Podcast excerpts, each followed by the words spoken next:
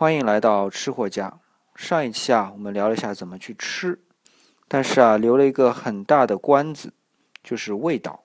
上次也说了，真正的吃的味道啊，还不只是味道本身，还包括口感。这就是为什么我在以前介绍吃的东西的时候啊，有时候还不止用一种吃的方法介绍给大家，就是因为它口感不同，所以也会影响到你吃时候的味道。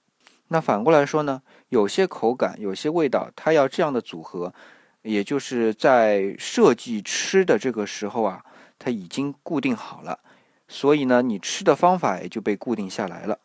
打个比方啊，吃生煎。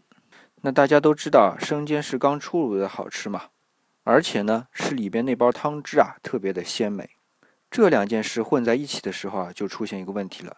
要是你一口把整个包子放到嘴里去吃，那么最大问题是，鲜美的汤汁流出来会烫伤你的嘴巴和舌头。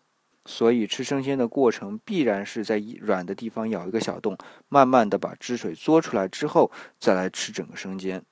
那是不是等整个汁水说完了，我就可以随便怎么吃生煎了呢？你当然可以肉管肉吃，皮管皮吃，但是这样的一种吃法显然不会很立体的感觉到整体的味道。所以一般来说呢，是会把软皮、馅儿和脆底一起放在嘴里嚼，这样呢，鲜嫩、脆、柔软的口感就能综合在一起了。那在这个时候去形容它的味道。就不会单纯的仅仅用鲜了，它还会夹杂进脆、汁儿多，甚至锅香，这些不是味道的味道。那是不是所有吃的东西都只有一种吃法呢？显然不是。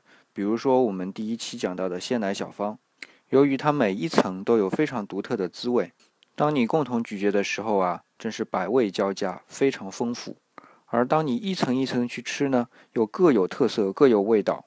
而且最有趣的呀，就是这种一层层的味道可以在你大脑里进行叠加，这样的想象力啊就非常丰富了，会形成各种各样的组合。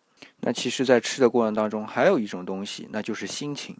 如果你在吃东西的时候啊，总是担心最美味的东西会忽略掉，那你可能这一顿啊都不会吃的怎么很好。这个例子啊，就是我之前说的龙虾。大厨们用寡淡的面食啊锁住了最美味的汁水，所以当你再去咀嚼它的肉的时候呢，就不用担心最美味的东西得逃掉，当然也不会呈现出狼狈的情形。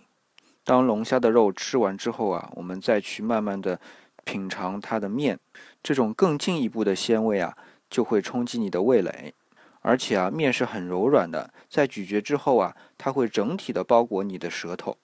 这种能够全方位感受鲜美的方法呀，正是在吃客的味觉上做足了文章。